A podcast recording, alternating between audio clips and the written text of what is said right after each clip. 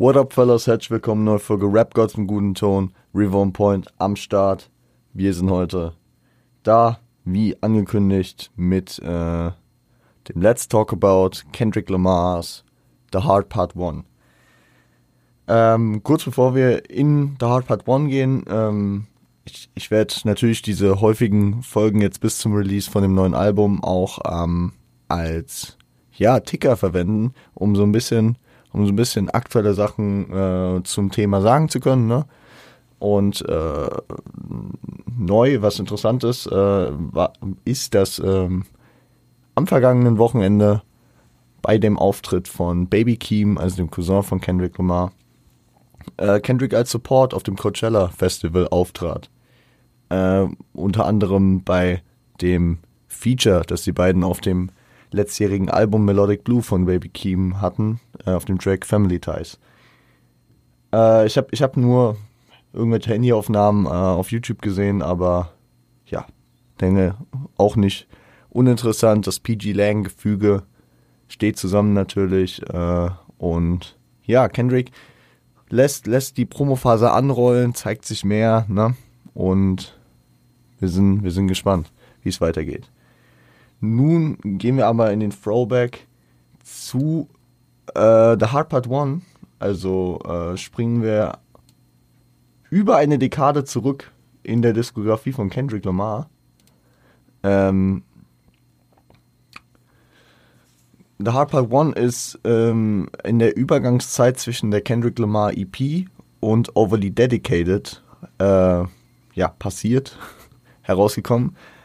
Äh, Kendrick Lamar EP kam Silvester 2009 auf 2010 und äh, Overly Dedicated kam, glaube ich, im September 2010 und im April, also am 14. April 2010, droppte äh, The Hard Part 1 als, ja, als Statement-Track, als Track ähm, auf dem Beat von äh, You Marseilles, You Marseilles von ähm, von Mos Def, heut, heutzutage Yassine Bey, äh, auf seinem Debütalbum Black on Both Sides von, scheiße, 98, glaube ich.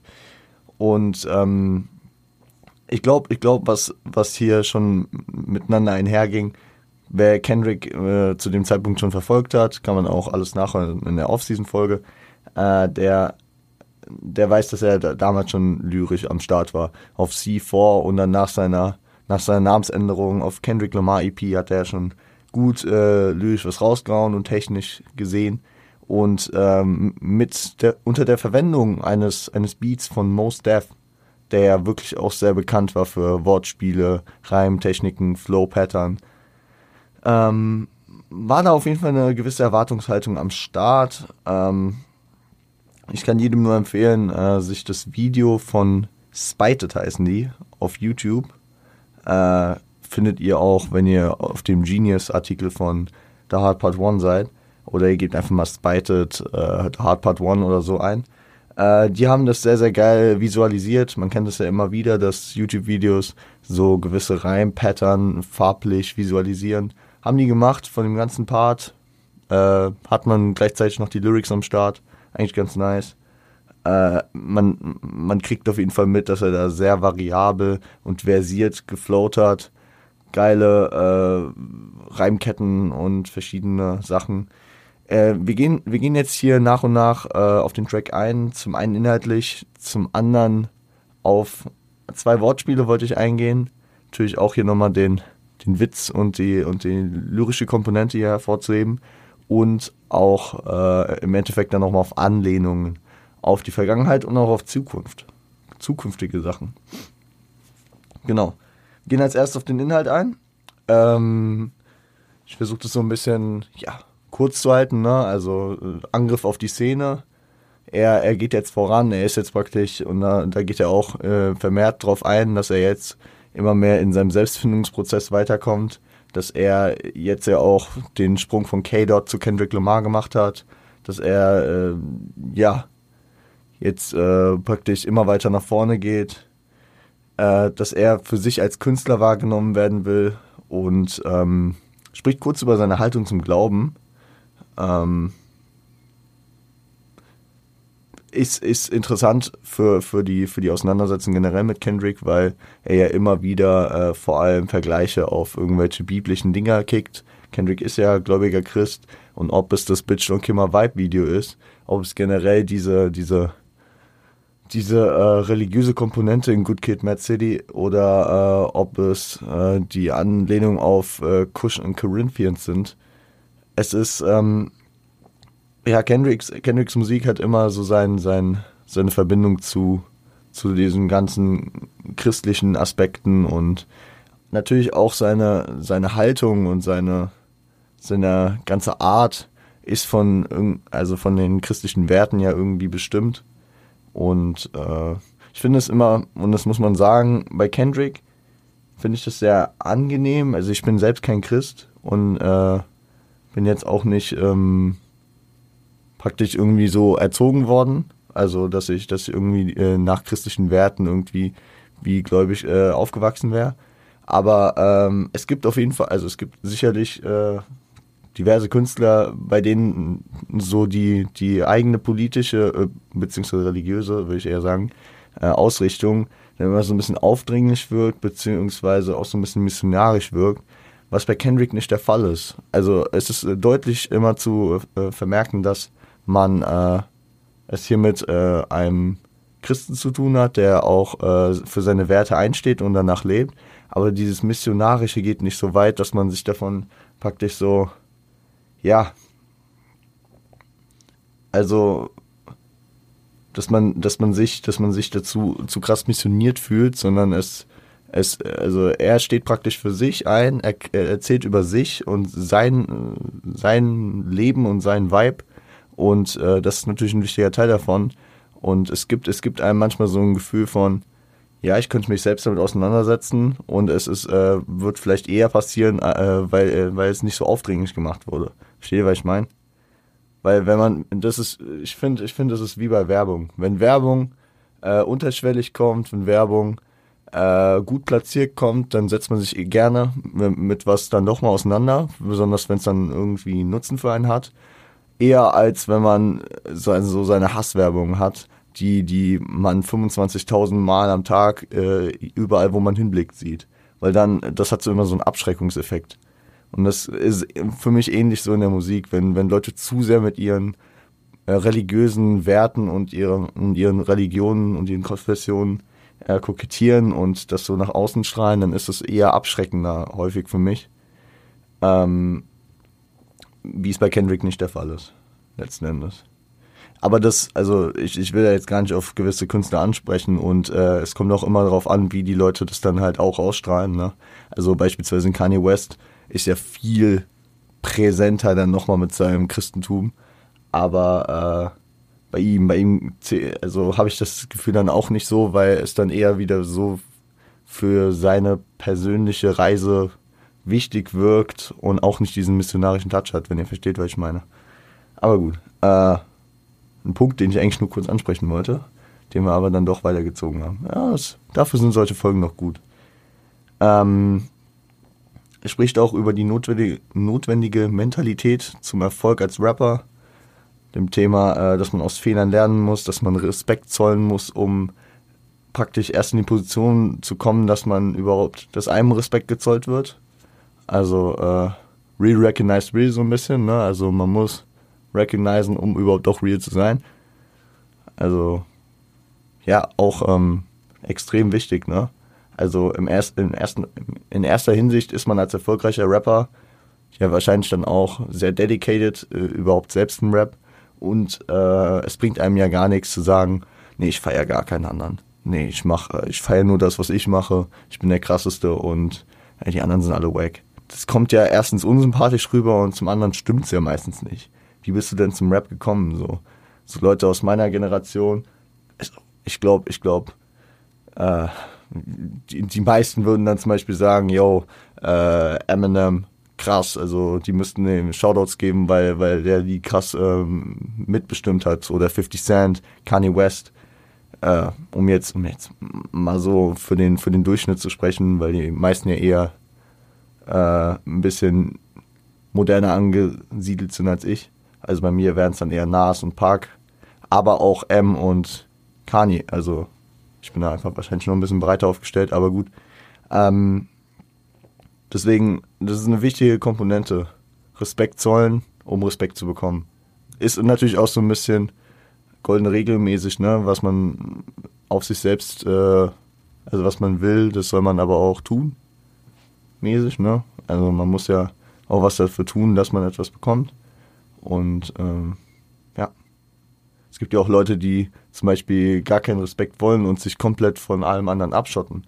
Äh, würde da beispielsweise jetzt nicht im Ami-Rap-Kosmos, äh, sondern mir kommt bei dem Punkt immer ein äh, OG Kimo in den Kopf, der äh, ja komplett parallel zur Szene läuft. So, also der redet eigentlich nicht über andere Rapper, er arbeitet wenig mit anderen Rappern, aber ist dann zum Beispiel auch nicht so im ganzen, in den ganzen Hackmacks, die in der Szene ablaufen, so involviert. Also ich, ich sehe keine Rap-Update-News über OG Kimo. Er ist nicht interessant für diese Portale, aber er will es auch nicht sein und deswegen bemüht er sich auch nicht drum.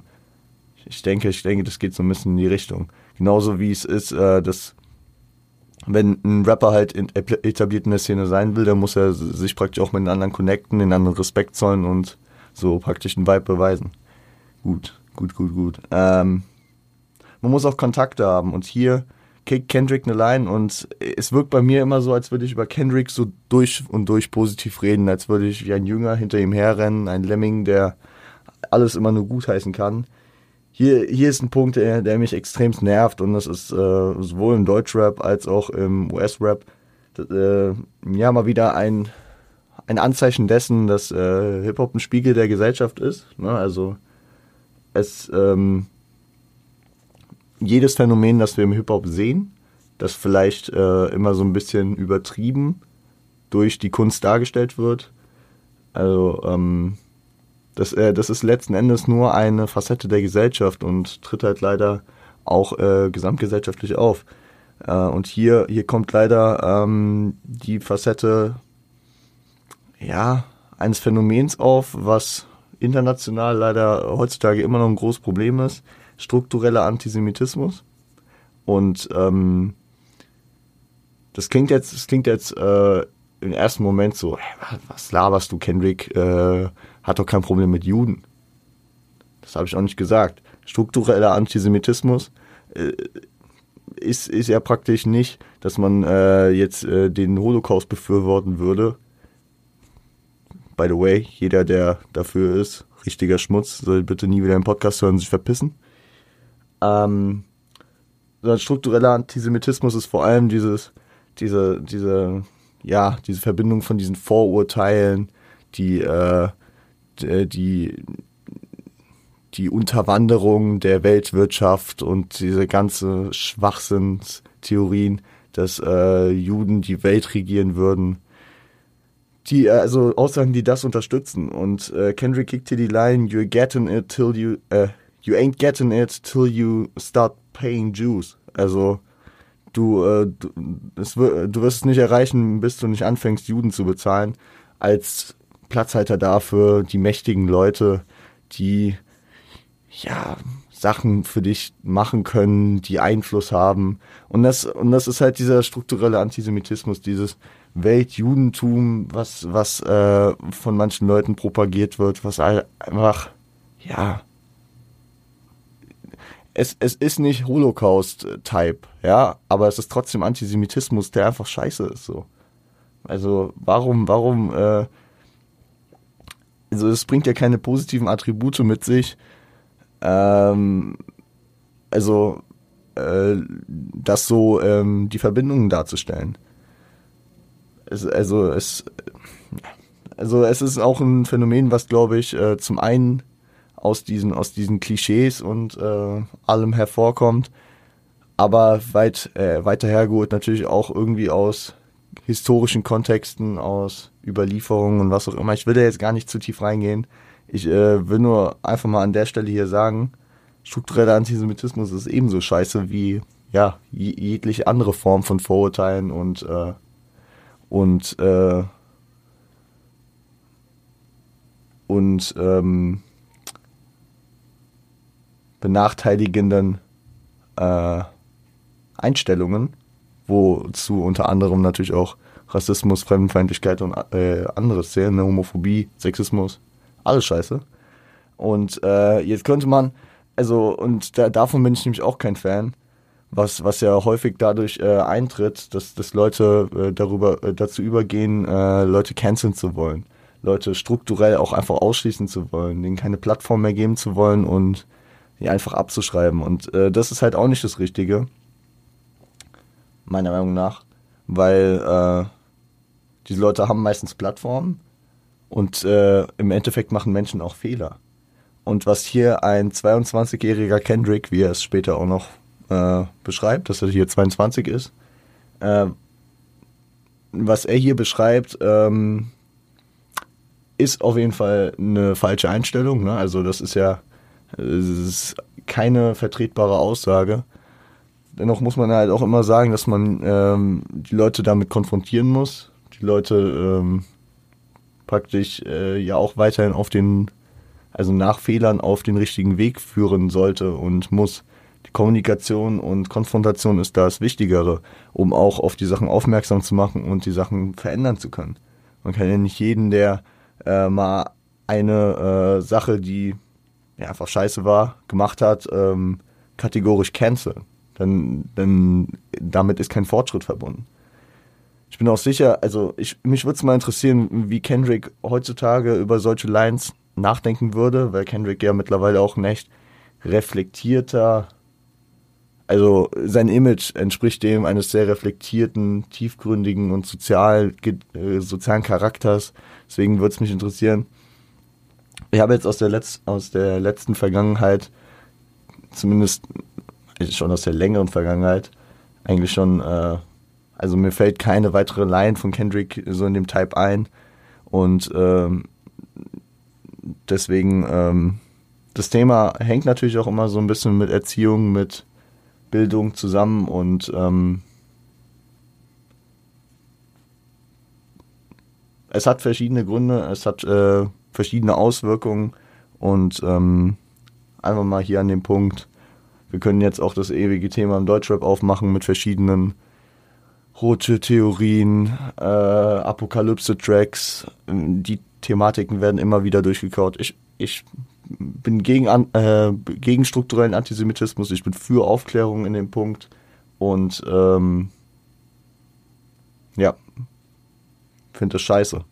Trotzdem bin ich der Meinung, dass man solche Leute nicht tot canceln sollte, sondern äh, sie wieder auf einen besseren, richtigeren Weg führen sollte. Und äh, deswegen ist die Line nicht nice, wie auch einige Kollega-Lines oder Hafti-Lines. Aber ähm, ja, trotzdem setzt man sich weiter mit den Leuten auseinander. Hier auf jeden Fall, ähm, genau. Kurzer, kurzer Einschnitt praktisch, aber es war mir auch wichtig, darüber zu reden. Äh, lasst uns dann weitergehen. Kendrick geht nämlich auch darauf ein, dass er äh, dass für die anderen, für die anderen, ähm, für die anderen Teile, also Teile der Rap-Szene, die äh, angesprochene Theorie des Weltuntergangs 2012, also nach dem Maya-Kalender, ne, man, man hat es damals mitbekommen, äh, vor zehn Jahren mittlerweile auch. Es gibt einen Film über Roland, von Roland Emmerich und zwar ja der Gedanke, dass die Welt am 21.12.2012 untergeht einfach weil der Maya-Kalender nicht weiter geschrieben wurde. Ähm, und Kendrick stellt diese Option praktisch als die bessere für die anderen dar. Das hat auch wieder diese Battle-Hintergründe, dass er hier ähm, nach, äh, nach außen so, ja, einfach austeilt, ne? Also das kennt man auch aus anderen, aus anderen Situationen von Kendrick. Das kommt komplett in seinen Type, wie er austeilt. Egal, wir hatten das auf Rigo Mortis, der Track auf ähm, Section 80. Äh, da hat er auch so wild ausgeteilt. Oder auch, also es, es, würde auch auf Backseat Freestyle so, so von der Art passen, wie Kendrick äh, so seine Hits auswählt. Ähm, er stellt es hier auch ein bisschen in Zusammenhang mit äh, Selbstfindung, mit seiner Namensänderung, die er ja hatte, mit dem fortwährenden Prozess seiner, ja, seiner Entwicklung, ne? Und der Überzeugung seiner Fans. Und ich meine, für die Überzeugung seiner Fans, die ja wirklich damals schon sehr dedicated waren, für ihn sogar overly dedicated, hat er dann ja äh, ein paar Monate später noch ein Tape gedroppt. Zudem spricht er über die äh, Double XL Story.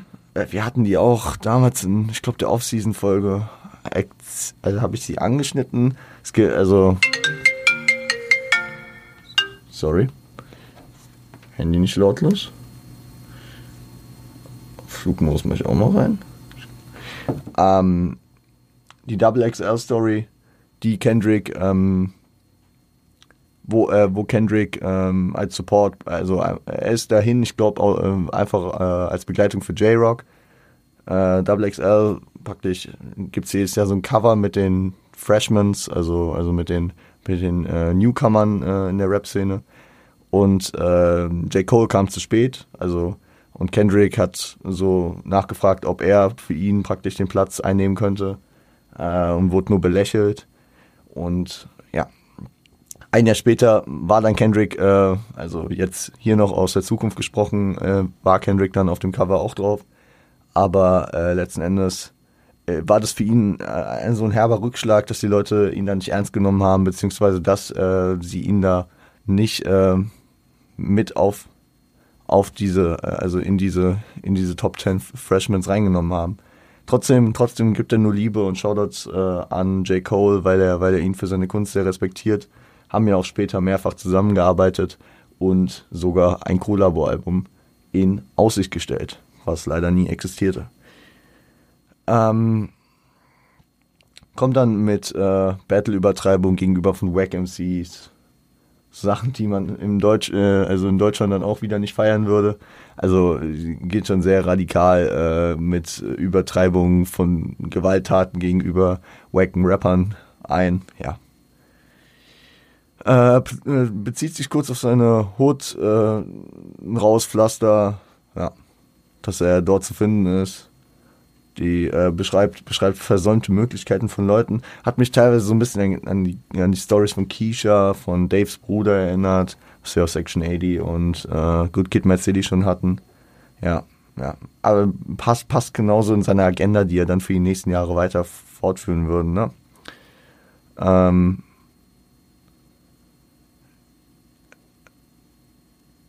was meint er hier? ach so, er, er, er hat keine Hoffnung auf Erfolg, sondern er geht fest davon aus. Also das ist auch so ein bisschen, ich habe, ich, ich, ich liebe ich lieb einmal das Wort und äh, dieses englische ähm, Adjektiv trifft es eigentlich sehr gut, äh, braggadocious, also so sehr, sehr, sehr, sehr von sich selbst überzeugt, so am Ballen mäßig. Ähm, also Kendrick wirkt immer wie ein sehr, sehr bescheidener Typ und ich meine, einer seiner größten Hits ist Humble, aber dennoch äh, kann er, da hat er seine Momente, wo er dann halt auch immer sehr selbstbewusst ist. Ne? Das ist, das ist praktisch die, die eine Ader in ihm, die man ja auch auf Good Kid, Mad City with his homies immer wieder merkt. Ähm, spricht auch über seine, über Leute, die ihn motiviert haben, unter anderem Leute wie Nipsey Hussle, J-Rock, also auch ähm, West Coast Legenden aus äh, ja, ärmeren Bezirken. Ne? Also J-Rock kommt aus Watts und äh, Nipsey kommt aus Cranshaw, oder? Oder Slawson? Slawson, Cranshaw, beide, beides so, ja, auf jeden Fall. Harte Gegenden äh, kennt Kendrick auch, ne? Compton. Und äh, ja. Dann muss natürlich in so einem Track noch die, die King-Anmaßung gegen Ende sein. Nicht untypisch für seine Outgoing-Tracks. Also, ich meine, wir werden noch über den Control-Verse von ihm sprechen.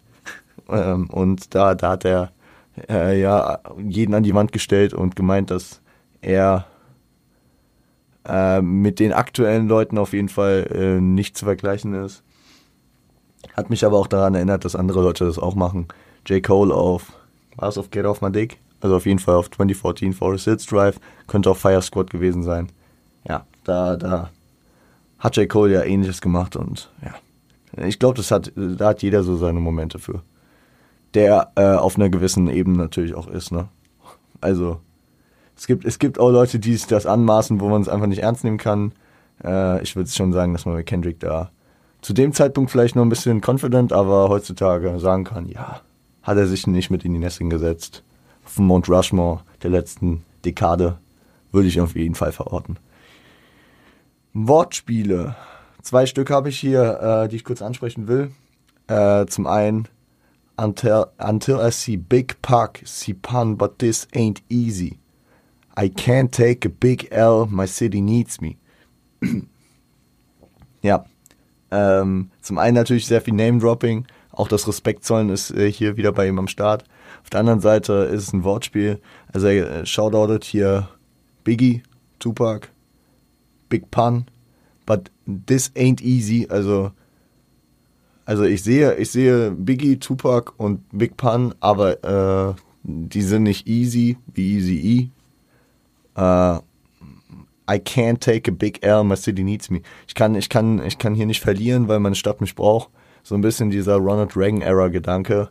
Vielleicht auch dieser Average Joe-Gedanke, dass er, dass er praktisch nicht, also dass, dass Compton praktisch den, den Erfolg von ihm braucht, dass er aber auch nicht äh, dafür gemacht ist, den Compton Way of Life zu gehen und praktisch hier raus muss. Und er kann nicht das Big L taken, also den, den er kann, er kann nicht der Loser sein, aber äh, Big L ist natürlich auch einer der größten Hip-Hop-Legenden, vor allem im Battle-Kontext. Das andere Wortspiel, ja, hat er ein bisschen, hat ein bisschen gespittet, ne? Jetzt auch nicht so krass, aber I see stars when I write these sentences. Words crash cars when I write these sentences. Open jail bars for marvelous Life Sentences. Da spielt er einfach mit dem, ne, Sentences, also er schreibt diese Sätze, währenddessen äh, haben seine Worte so einen Einfluss, er sieht Sterne dabei und äh,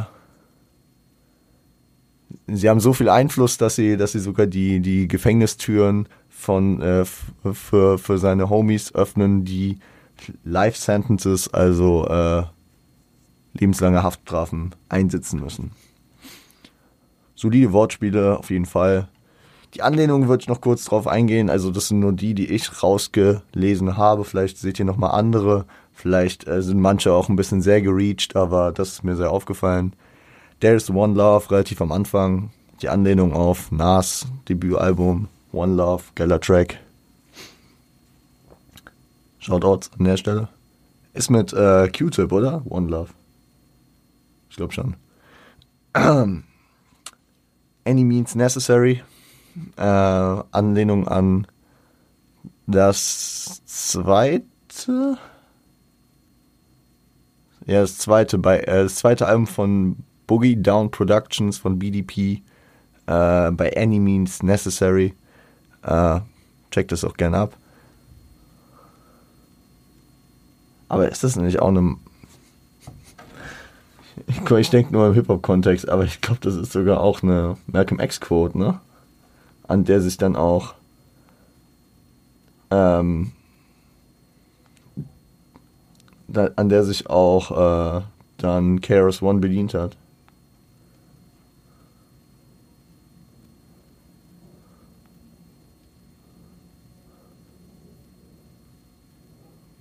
Also es haben, es haben, es haben es haben viele Leute einen Track darüber gemacht. Wait a sec. Das will ich kurz nachchecken.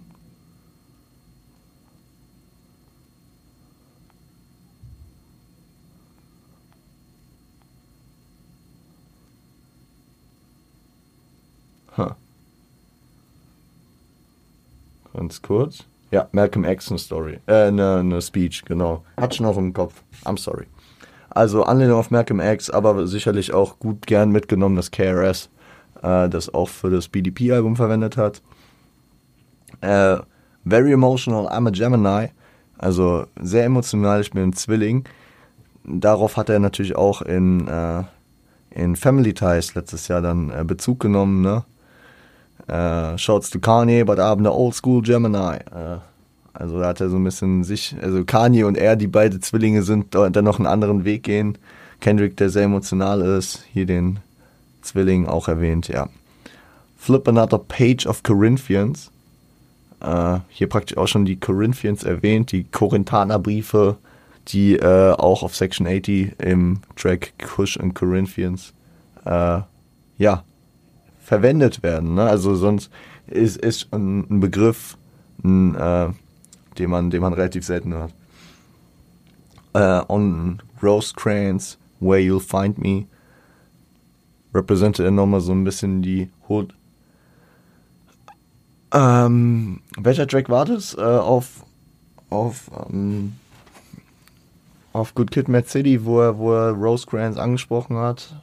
Also war auf mehreren, war auf jeden Fall auch auf auf Dings. Ich krieg, ich krieg keine Namen mehr, ne? Auf äh, Shireen, aka Master Splinter's Daughter, aber ich meine, das, was ich gerade meine, war auf The Art of Peer Pressure. Ähm, genau am Anfang. The story is told by uh, motherfucking Kendrick Lamar und Rose Cranes. Genau, da, das meine ich, ja. Also ja, ist einfach, hätte ich auch rauslassen können, hat mich aber direkt daran erinnert, weil er, ich glaube auch wenig später dann einfach nochmal sagt, weil der Remain the Good Kid, ja, Anspielung auf das Album Good Kid Mad City, was ja nachweislich auch relativ früh schon in Planung und in Arbeit war, äh, spätestens ab dem Jahr 2010, weil ja auch äh, der Track Average Joe ursprünglich dafür gedacht war, dann aber schon auf dem Tape im September 2010 Overly Dedicated landete. So Leute, ich ähm, bin dann fertig für heute. Ich habe auch, äh, meine Stimme hat noch relativ gut durchgehalten, bin ich stolz. Wir haben eine solide halbe Stunde. Ein, zwei ernstere Themen, sonst ein bisschen Kendrick Talk für einen Montag, für einen guten Start in die Woche. Beim letzten Mal, ich habe mich so um das Outro gedruckt und dann äh, habe ich wirklich was vergessen. Das habe ich dann ja nochmal nachträglich reingeschnitten. Heute denke ich, habe ich alles erwähnt, was äh, zu erwähnen war. Ähm, wir hören uns am Freitag wieder ähm, mit was Neuem. Freitag müsste dann Hard Part 2 sein, ne? Wenn nichts wenn Außerordentliches passiert, keine Ahnung, Kendrick-Single oder sowas, äh, unter der Woche, dann äh, schätze ich, werden wir über der Hard Part 2 reden. Und genau, ihr kommt gut durch die Woche, wir hören uns und seid lieb zueinander.